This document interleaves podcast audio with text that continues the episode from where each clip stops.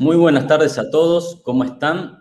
Estamos aquí desde Argentina transmitiendo para toda la comunidad de 333 en Latinoamérica. Hoy nosotros estamos muy contentos de poder hacer este ciclo de entrevistas eh, y sobre todo comenzar a hacerlo, haciéndolo desde nuestro país. Queremos comentarle que con nosotros está en nuestro backstage eh, Adriana Peña, que es la brand manager para Colombia. Agradecemos a ella por, por este soporte que nos está haciendo. Y el día de hoy tenemos el agrado de presentarle a una persona muy conocida del sector, eh, a quien nosotros queríamos invitar para que comenzara dándonos un, paneo de lo que es el, el, sector porcino en Argentina. Doy paso a él para que se presente. Buenas tardes, Juan Luis, ¿cómo estás? Buenas tardes, Lucas. Gracias por la invitación a ti, a todo el staff de 333. Eh, y bueno, estamos acá. Eh, tratando de, responder las, algunas de las consultas que, vos tendrás para, plantear. Bien, Juan Luis, ¿podés contarnos un poco de tu profesión, eh, tu, recorrido en el sector porcino, para quien el público, como dice Mirta, el público se renueva, muchos seguramente te conocen, pero debe haber gente nueva que debe estar entrando al sector y que querrá eh, conocer tu trayectoria. empecé mi carrera, soy ingeniero zootecnista, me recibí hace 34, 38 años y hace 37 que estoy trabajando en el tema de cerdos. Es algo que siempre me gustó mientras estuve estudiando. Al principio no tuve posibilidad y después ni bien que empecé con la producción porcina fui avanzando y fui eh, teniendo la posibilidad de trabajar en distintas áreas. La producción primaria, la industria, la comercialización, la asistencia a productores, asesoramiento, eh, la parte organizativa, eh, hasta pasar a la parte gremial en el año 1999, que empecé como gerente de la Asociación Argentina de Productores de Porcinos y después pasé inmediatamente a ser presidente ejecutivo, eh, porque no soy productor de cerdo. era un presidente ejecutivo que estuve 18 años a cargo de la asociación como presidente y que tuve la suerte de acompañar el, sector en un momento donde se produjeron cambios muy importantes eh, y gracias a Dios que hoy también se siguen produciendo, eh, pero fueron las bases para el crecimiento de esto porque eh, durante muchos años Argentina era vista como una potencia, o sea, potencialmente productor de cerdos, pero era en infinitivo, o sea, era a futuro o en algún momento. Eh, y bueno, soy uno de los que tuvo la suerte de acompañar con un montón de gente que trabajó acá en el sector, de acompañar este crecimiento que pasamos, crecimos más de ocho veces del año 2000 a la fecha, la producción en cantidad de toneladas. Eh, pasamos a ser un importante jugador dentro del plato de las carnes de los argentinos, un país donde se consume, se consumía mucha carne vacuna, llegamos casi a más de 95 o 96 kilos de carne vacuna kilos por año. Eh, hoy en día eso bajó, cambió, subió mucho el pollo y subió mucho el cerdo. Ya estamos cerca de los 19, 20 kilos consumo per cápita por año de carne de cerdo y pensamos llegar eh, al 2030 a los 30 kilos porque tenemos mucha expectativa de crecimiento al ser un país carnicero, carnívoro, eh, va a haber un, lugar muy especial para la carne de cerdo, como lo tuvo en los últimos años, por un debilitamiento de la oferta de la carne vacuna que hay que aprovechar y el cerdo tiene todo para hacer. Bien, agradecemos mucho tu participación y esta presentación en donde ya arrojas un montón de datos. Hoy te conocemos todo como una, un analista de mercados, eh, un referente, vamos a leer eh, tus, tus artículos continuamente. Y es por eso que estamos acá eh, haciendo esta entrevista, ¿no? Para nosotros, a mí como me toca como, eh, como brand manager para, para, Argentina, queremos llevar a la población de, de, nuestro país que se dedica a nuestro sector, queremos llevar un poco de todos estos datos y algunas certezas de, de todo lo que está ocurriendo en el, en el mercado hoy en día, tanto como dijiste en su momento, todo ese crecimiento que pasó, y lo que nos depara para el destino con respecto a exportaciones, ¿no? Con respecto a exportaciones en particular, eh, el año pasado fue un poco distinto a lo que sucedió, lo que venía sucediendo con los años anteriores, porque siempre, vos bien dijiste, Argentina comenzó a crecer desde el año 2000 hasta ahora con un fuerte impulso del consumo de carne interna, del, consumo de carne fresca. Y en un momento comenzamos a exportar y veíamos siempre en los indicadores que las exportaciones empujaban pero poquito y las importaciones eran mucho más grandes. El año pasado pasó algo distinto, ¿no? Eh, ¿Qué datos en particular podrías arrojarnos de eso? Si podés contarnos en concreto qué pasó con esas exportaciones e importaciones, con esa balanza y, cómo afectó eso a la producción argentina, ¿no? El año pasado fue un año de quiebre. Eh, desde el año 1991 eh, que Argentina era un exportador, mayor o menor medida. Uno puede ir al año 1923 y Argentina exportaba el 50% de su producción a Inglaterra. Eh, después eso fue cambiando y siempre exportábamos subproductos fundamentalmente hasta el año 91-92 que se abre la, la, economía de una forma muy, muy salvaje y empiezan las importaciones. Y a partir de ese momento la Argentina tuvo una balanza comercial negativa hasta el 2020.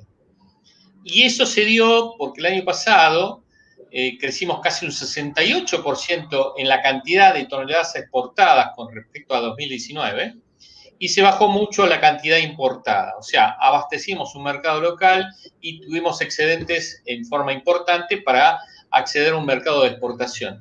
Y fue un año positivo no solamente en el tonelaje, sino en el tema de la facturación, o sea, las divisas, ingresaron más divisas al país de lo que salieron, el tema de cerdo, algo que no sucedía, vuelvo a repetir, desde el año 1991, 29 eh, años atrás, y es mucho tiempo, eh, y es el resultado de un montón de trabajo que empezó años antes, o sea, en el 2015 se empezó a hablar, en realidad en el 2008 se empezó a hablar de exportación, hicimos una experiencia de exportación, no fue buena, aprendimos todas las cosas que hicimos mal nosotros aprendemos mucho más de lo que hacemos mal, de lo que hacemos bien, y no lo repetimos en el 2015 cuando empezó la segunda estructura de exportación. Y bueno, y hoy estamos acá en un crecimiento muy importante y con un año pasado espectacular y con un primer inicio de estos dos primeros meses, también interesante porque en enero y febrero exportamos un 70% más que en enero y febrero del año pasado. Claro, o sea, seguimos con esa tendencia alcista hacia el crecimiento en las exportaciones, ¿no? Y el consumo interno, ¿cómo estamos hoy, hoy en día comparado ahí, breve nomás? El consumo interno sigue firme, está avanzando menos de lo que quisiéramos porque el crecimiento en Argentina del año 2018 está frenado. Hubo una, un cambio en la legislación que cambió la alícuota del IVA, que es impuesto al valor agregado en Argentina, eh, y genera saldos eh, positivos que no son recuperados por el productor, especialmente el saldo de inversión es mortal. O sea, acá en Argentina hacer la inversión por cerda es un 20% más simplemente por un impuesto que no puede ser recuperado, cuando el resto del mundo es un impuesto normalmente que se recupera, y eso frenó el crecimiento, eh, y crecimos de una forma tranquila, por eso estamos en los 19 kilos, 19 kilos 200, el año pasado cerramos, este año llegaremos cerca de los 20 kilos, pero simplemente porque no estamos creciendo al ritmo que tendríamos que crecer por ese pequeño inconveniente, que no es tan pequeño porque los resultados serían totalmente distintos. ¿Qué pasaría si eso no estuviera en Argentina?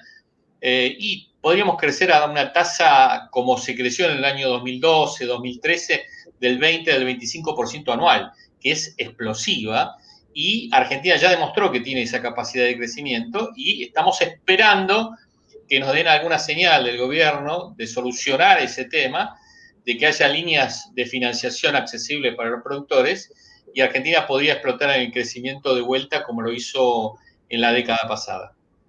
Bien, eh, dijiste algo, algo, clave, son esas señales. ¿Hay, ¿Ya hay, alguna señal por ahora en concreto? ¿Se está hablando de alguna línea de, créditos, de alguna reforma de este IVA? Y si podés mencionarnos algo, si conocés de lo que está sucediendo, de lo que tanto se habló, del tema de las, posibles inversiones chinas en su momento, ¿qué, puede estar pasando en este momento ahora? Con respecto al tema del IVA, hay un proyecto de ley que esperemos que se trate este año, es un año electoral en Argentina, es un año difícil. Eh, normalmente los años electorales el Congreso trabaja muy poco y tenemos cada dos años eh, año electoral, quiere decir que el 50% del tiempo el Congreso no está trabajando, eh, pero ojalá pueda trabajar y puedan generar algunas, algunas oportunidades y dentro se traten ese tipo de leyes eh, que mejore este, este tema que no es un tema menor. Con respecto a la línea de crédito, Argentina está en una situación muy grave. Estamos caratulados dentro del nivel mundial como uno de los países, peores países para invertir. Eh, pero sin embargo, sin embargo, hay, hay acciones que están pensándose para que haya un acceso al crédito de los distintos estratos, los pequeños productores, los medianos y los grandes. Y lo, último son las inversiones que nombraste vos, las inversiones que podrían venir de China o de algún otro lugar, que darían pie generar un crecimiento en los próximos seis años a una tasa muy moderada del 10-12%, yo hablé del 25% de capacidad, pero estamos hablando de una tasa del 10-12% de, de, crecimiento, que eh, estaría destinada a exportar a China, que es un mercado que hoy necesita carne de cerdo y que en los próximos 10 años va a necesitar carne de cerdo de países que sean competitivos en su costo de producción. Por más que solucione el tema de la peste porcina africana, producir un cerdo en China cuesta no menos de 2 dólares y medio el kilo y cualquier país en Latinoamérica puede tener un costo de producción de un dólar, un dólar 10, un dólar 20, que le daría una competitividad muy interesante para poder exportar a China. Bueno, tocaste, me diste pies a, dos, a dos preguntas que me gustaría hacerte, que una de ellas es, hablamos siempre mucho de China, China, China, China, y eso en algún momento quizás genera una, dependencia de, ese país nada más. Eh, ¿Existe la posibilidad de abrir otros mercados? Oye, ¿hoy Argentina está exportando a otros países que no sean China? El 70% de lo que exportamos va a China. Eso no es bueno ningún, para ningún negocio es tener el 70% de su producción o su venta, tenerlo en un solo destino. Eso es muy peligroso. Pero la gran ventaja es que China sigue siendo un gran comprador eh, y que puede dar un tiempo, y estoy hablando uno o dos años, de apertura de otros mercados. Argentina está trabajando en eso. Tenemos en este momento 11 mercados abiertos pero estamos trabajando en mercados interesantes como puede ser eh, Singapur, Vietnam. Eh, estamos pensando en conversaciones con, otros países más complicados, como puede ser Corea y Japón, que son países que necesitan libre de aftosa. Argentina es libre de aftosa sin vacunación, pero para eso se está trabajando un tema de compartimentación. Y creo que en un momento no muy lejano, Argentina va a tener varios mercados abiertos sin dejar de ser un gran eh, vendedor de carne de cerdo a China, porque China va a seguir comprando en cantidades importantes eh, y es un tema de Estado para China el alimento. Eh, y Argentina tiene una buena relación con China dentro de la estructura geopolítica mundial. Argentina puede ser un aliado de China sin pelearse con nadie y ser un abastecedor no de maíz y soja como históricamente lo fue, sino de carne de cerdo y de productos elaborados con mayor valor agregado. Bien, bien, perfecto. Eh, hablas, eh, seguimos un poquito con China y, lo que pasó en el año 2018 con la peste porcina africana, que ha impactado tanto en la producción porcina de, ese país y que hoy todo el mundo se ve arrastrado por ese impacto que tuvo. Eh, y hay mucha información que a veces no queda claro y no sé si vos podés ayudarnos un poco con esto, pero se habla de que eh, China está llegando a la recuperación de su gato porcino. Este año, el año que viene, más tardar, eh, ¿cómo lo ves vos? Desde mediados, desde septiembre del año pasado, empezó la versión de que China en el año 2021 iba a llegar al 90-95% de su capacidad de producción y que entonces iba a haber un tema de, exceso de carne y que no había que hacer tanta locura y que, bueno, que, en un momento China se iba a autoabastecer. Eh, esa misma información también fue replicada por eh, entidades importantes de Estados Unidos y entidades también importantes europeas. Y ahí viene una duda grande. Primero, nadie sabe, nadie sabe, yo creo ni los chinos, cuántos cerdos se murieron en China, desde el 2018 que empezó la peste porcina africana, hasta ahora nadie sabe cuántos cerdos se murieron. Segundo, creo que nadie sabe tampoco cuántos cerdos, cuántas madres se están poniendo. Y hay una realidad. Cuando uno ve que los proyectos chinos tienden a las mega granjas, en 400 hectáreas poner 84 mil madres en 7 pisos, eh, y sabe los problemas que tuvieron las megagranjas en distintos lugares del mundo, especialmente el más complicado es el sanitario, el tema de la bioseguridad, el ingreso de enfermedades, y por otro lado, con un mundo que cada vez más presiona el tema medioambiental, vemos que no es la mejor solución que uno hubiera pensado para China, pero capaz que la única solución que tiene país que hace 5.000 años que está explotando su tierra. Eh, entonces, en ese sentido, soy de los que creen que China, el tema de la peste porcina africana, no lo va a superar en un corto plazo y yo diría en un mediano plazo de 5 o 6 años.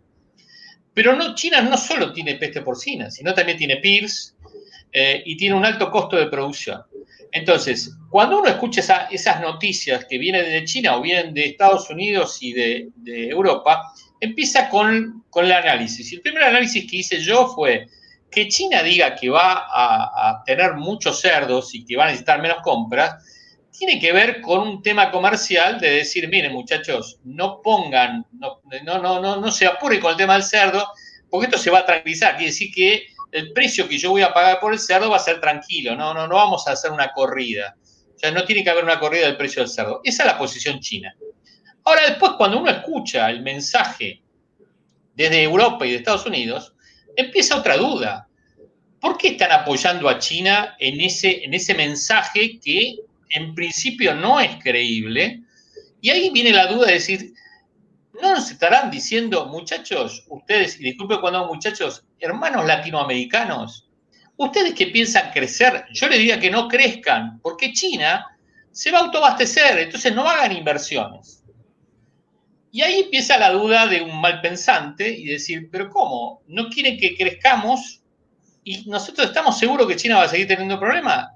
¿O será que nosotros, si crecemos, pasamos a ser competitivos y podemos ser competencia tanto de Estados Unidos como de Europa? Y ahí empieza la, doble vista y creo que eh, todos tenemos derecho a crecer, que Latinoamérica tiene derecho a crecer, que Argentina como, como tal tiene derecho a crecer y que creo que lo vamos a hacer.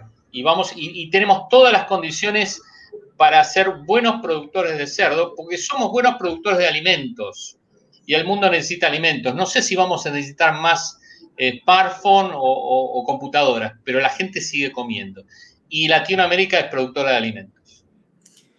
Siempre se vio como el crecimiento y Argentina eh, durante muchos años como que era el, país de las maravillas prácticamente para invertir en, cerdos. No, no, sé si hoy decir eso, pero te animás a decir que hoy es una muy buena oportunidad, dado este análisis que nos dijiste es un buen momento para, entrar a invertir en, nuestro sector, en nuestro país. Y hago este comentario sobre todo porque he visto lo que sucedió en el, año anterior con el aumento del precio de las materias primas y si podés hacernos algún comentario de lo que depara para, para vos el futuro, ¿no? Siempre hacer futurología es difícil, pero a ver qué, qué nos interesa de lo que vos nos digas de esto. Yo creo que, eh, y lo dije, Argentina es uno de los países que se ve como, negativo para las inversiones, pero los negocios en Argentina siguen siendo muy rentables. El, margen bruto que marcó la producción porcina en los últimos 20 años en Argentina es del 20% en dólares. Y cuando estamos hablando de un margen bruto, de una, una producción agroindustrial que da el 20% en dólares, es muy interesante, razón por la cual, eh, por más vaivenes que hubo en Argentina, la producción de cerdo fue rentable. Y yo no, no digo eso fue rentable, fue muy rentable. Y diría que los próximos 10 años eso va a seguir sucediendo. Por lo tanto, nosotros estamos viendo interés de invertir, no solo de China, por su necesidad de alimentos, que es totalmente lógica, sino de otros inversores que están viendo que el sector porcino en Argentina es un sector estratégico para crecer, porque tenemos lugar, tenemos mucho espacio, tenemos apenas dos cerdos por kilómetro cuadrado, eh, y en un crecimiento increíble podemos llegar a seis cerdos por kilómetro cuadrado y estamos muy lejos de los grandes productores europeos. Eh, que tienen una concentración mucho más alta, y mismo de China, que tiene 44 cerdos por kilómetro cuadrado. Eh, y tenemos algo que vos bien dijiste, el maíz y la soja al otro lado del alambrado donde está el criadero de cerdo. Y Argentina es una ventaja que tiene increíble de tener su alimento a metros, no tenemos que ir a ningún puerto a buscarlo, no tenemos que hacer ningún trámite especial, lo tenemos del otro lado del, del alambrado, el maíz y la soja. Y con respecto a esto, yo creo que no solo el maíz y la soja o los cereales van a tener un precio importante en aumento, sino me parece que los alimentos en general, y aquí involucro todo, las carnes, las proteínas, van a tener un, aumento eh, en los próximos años porque la demanda va a seguir existiendo. Y hay una realidad, cuando vamos a un país, a un mundo que cuando la gente tiene algo de plata eh, y cambia de, la posibilidad de poder elegir, pasa de la proteína vegetal a la proteína animal. Y ese cambio hay que eh, abastecerlo. Y para abastecerlo hay que producir. Y en ese sentido, y sigo pensando en la patria grande, eh, Latinoamérica tiene una ventaja única de aprovechar de ser productor de proteína animal para el mundo eh, con condiciones muy amigables con el medio ambiente y, con costos de producción muy competitivos eh, comparados con otros, otras regiones, como puede ser el sudeste asiático. El sudeste asiático tiene la mayor población, pero tiene el mayor problema para producir. Entonces me parece que veo un aumento de todos los costos, pero cuando aumentan los costos aumentan para todos. Entonces, si es más caro producir un cerdo en Argentina, va a ser mucho más caro producir un cerdo en China. Eh, y producir un cerdo en Europa. razón por la cual me parece que las ventajas, no solo de Argentina, sino de Latinoamérica, son excelentes. Qué bueno, qué bueno esto último que decís, ¿no? Si bien acá se nos puede complicar y elevar un poco los costos, también en el resto del mundo se puede, se, les va a, complicar aún más que a nosotros. Antes nos hablaste al principio de que en, China el costo de producción está en dos dólares y medio. ¿Cuánto está el costo de producción acá en Argentina, más o menos? obviamente saben que el costo es, muy variable en toda granja, pero más o menos en, una granja de, producción media, ¿no? Acá en Argentina tenemos otro problema. ¿Qué dólar tomamos? Tomamos el dólar oficial, el dólar paralelo, el dólar de exportación. Eh, eh, con el dólar oficial yo te diría que hoy estaríamos en un costo de producción, una granja eficiente cercano a los 90, 95 centavos de dólar. Eh, y si tomamos el dólar no oficial estaríamos en 70 centavos de dólar, eh, que es un costo de producción muy, muy competitivo, muy competitivo. Eh, vos pensás que nosotros podemos colocar ganando plata un, corte de cerdo en, o una media red de cerdo en China en 2 dólares con 20, dólares con 30, y en China parten del animal vivo en 2 dólares con 50, los más eficientes, porque el promedio chino es de 3 dólares. Entonces, me parece que ahí hay un margen que, se puede manejar perfectamente y que creo que los chinos lo vieron. O sea, no sé si Argentina puede competirle en hacer eh, celulares o computadoras a China, eh, pero no dudes que Argentina eh, puede competirle y le saca muchos cuerpos de ventaja a China haciendo alimentos. Bien, muy, muy bueno eh, esto que decís, cómo nos posicionamos, digamos, como país, como un país productor de alimentos y como vos decías, toda la región, toda Latinoamérica también tiene estas oportunidades. Siendo un poquito más ya dentro de, nosotros, de, Argentina, eh, ¿cómo ves el consumo interno? dado que el consumo interno siempre es el motor principal en un país, como vos bien dijiste en un momento, somos uno de los países más consumidores de carne en el mundo pero lo que más consumimos es vaca, pero el año pasado bajó un montón la, cantidad de, esa, carne, del consumo de esa carne. El cerdo ganó terreno en ese lugar, Eh, y, qué pasó eh, si, realmente hubo un quiebre en el momento donde no se, podía vender cerdo debido a la pandemia que la sufrió todo el mundo, a la pandemia con el COVID? ¿Cómo, cómo impactó eso en nuestra producción? Vamos a separar la pregunta, la primera del consumo y después el tema del COVID. El tema del consumo, eh, yo tengo 61 años. cuando yo era chico, eh, siempre cuento que el pollo en mi casa se comía los domingos con papa y era un tipo fiesta. Eh, después de la década del 80, década del 90, el pollo empezó a incluir muchísima oferta en el mercado y llegamos a los valores que hoy tenemos de 45, 46 y hasta 50 kilos de consumo per cápita de pollo. Eh, en el cerdo pasaba algo parecido, carne fresca consumíamos apenas un kilo en el 2002 y 3 kilos a través de chacinados. Y llegamos el año pasado, cerramos con 19 kilos, de los cuales siguen 3 kilos a través de chacinados, que es un otro tema aparte para explotar y hacer muy buenos chacinados y poder aumentar el consumo de eso. Eh, pero estamos en 16 kilos de carne fresca. Entonces, eh, cambió la matriz eh, y bajamos de los 95 kilos consumidos de carne vacuna a 52 kilos y posiblemente este año tengamos menos de 52 kilos. Creo que hay una posibilidad única de crecimiento. El pollo, a mi entender, y es exclusivamente mi, forma de pensar, ha llegado al techo.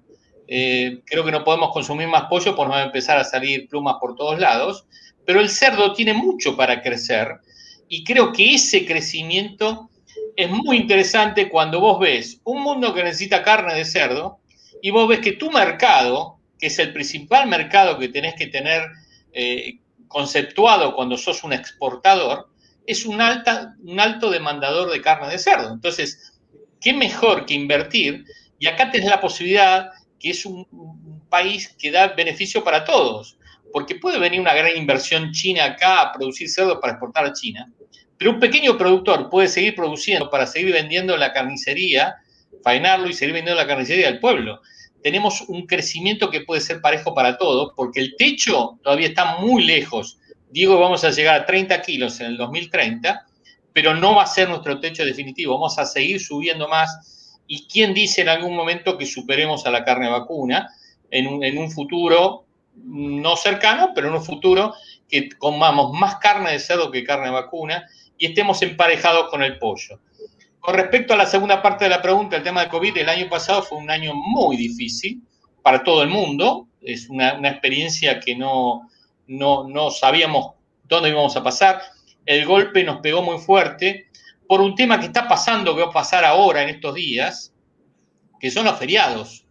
Empezamos justo la pandemia, o sea, la cuarentena empezamos en un momento donde hubo muchos feriados y ahí faltaron días de faena y cada día que falta de faena en Argentina, nosotros faenamos aproximadamente 180 mil eh, animales por, semana, estamos hablando que eh, nos están faltando 36 mil cerdos que no se faenan un día y ese día no se recupera y son 36 mil cerdos que quedan en la granja. El año pasado, cuando empezamos la cuarentena, tuvimos aproximadamente entre 7 y 10 días sin faena por feriados y eso afectó en 360 mil cerdos, que es mucho, cerdos que se quedaron en la granja, que aumentaron el peso y que presionaron hacia la baja, al ver mucha oferta, la demanda sigue constante y bajó el precio. Este año nosotros creemos que no va a suceder lo mismo, más allá que tenemos muchos feriados, y eso juega en contra, eh, no vemos una situación tan complicada como la del año pasado, porque no creo que la economía se cierre por más segunda ola que haya acá. Eh, eso es algo que poco se aprendió y que el comercio tiene que seguir. Eh, y nosotros tuvimos, o sea, tuvimos ese, ese desfasaje abril-mayo. En junio empezamos a emparejar un poco, julio ya no nos fue tan mal y agosto tuvimos un despegue increíble. Eh, y sin embargo, el pico de exportación lo hicimos en junio, cuando estábamos peor. Y creo que acá se puede dar una situación interesante. Estas últimas semanas el precio del cerdo en el mundo, el precio de la comercialización del cerdo subió mucho y justo nos agarran los meses malos para acá, para Argentina, razón por la cual vamos a tener un precio interesante para exportar. La limitación es que no tenemos toda la capacidad de frío para poder utilizarlo. Pero creo que eso va a compensar un poco el tema de la situación eh, que se da siempre entre abril y julio de baja de precio y posiblemente en Argentina, si baje, baje poco o de lo contrario, no baje el precio que se le está pagando al productor. Bien, bueno, tocaste justo un temita, dejás ahí, creo que la posibilidad, ya llevamos casi 30 minutos de esta, de esta entrevista, eh, la cual es muy buena, muy rica, estamos sacando mucho. Dejaste un temita ahí colgando que es capacidad de frío, porque a veces pensamos en invertir y sobre granja y cuando en tema frigorífico, capacidad de faena estamos, y frío sobre todo, estamos bastante ajustados en Argentina. Entonces hay que hablar un poquito de eso, que quizás lo dejaremos para alguna otra entrevista en un futuro. Eh, nosotros de 333 queremos agradecerte muchísimo, muchísimo nuestra comunidad. Eh, hoy realmente eh, va, a estar contenta mirando esta entrevista. queremos agradecerle a Adriana Peña ahí atrás y sobre todo tu tiempo, Juan Luis. Gracias a ustedes y bueno, a todo el staff de 333, a los amigos de, Chile, a los amigos de Barcelona, y bueno, y a vos y a Adriana por la gentileza de esta entrevista.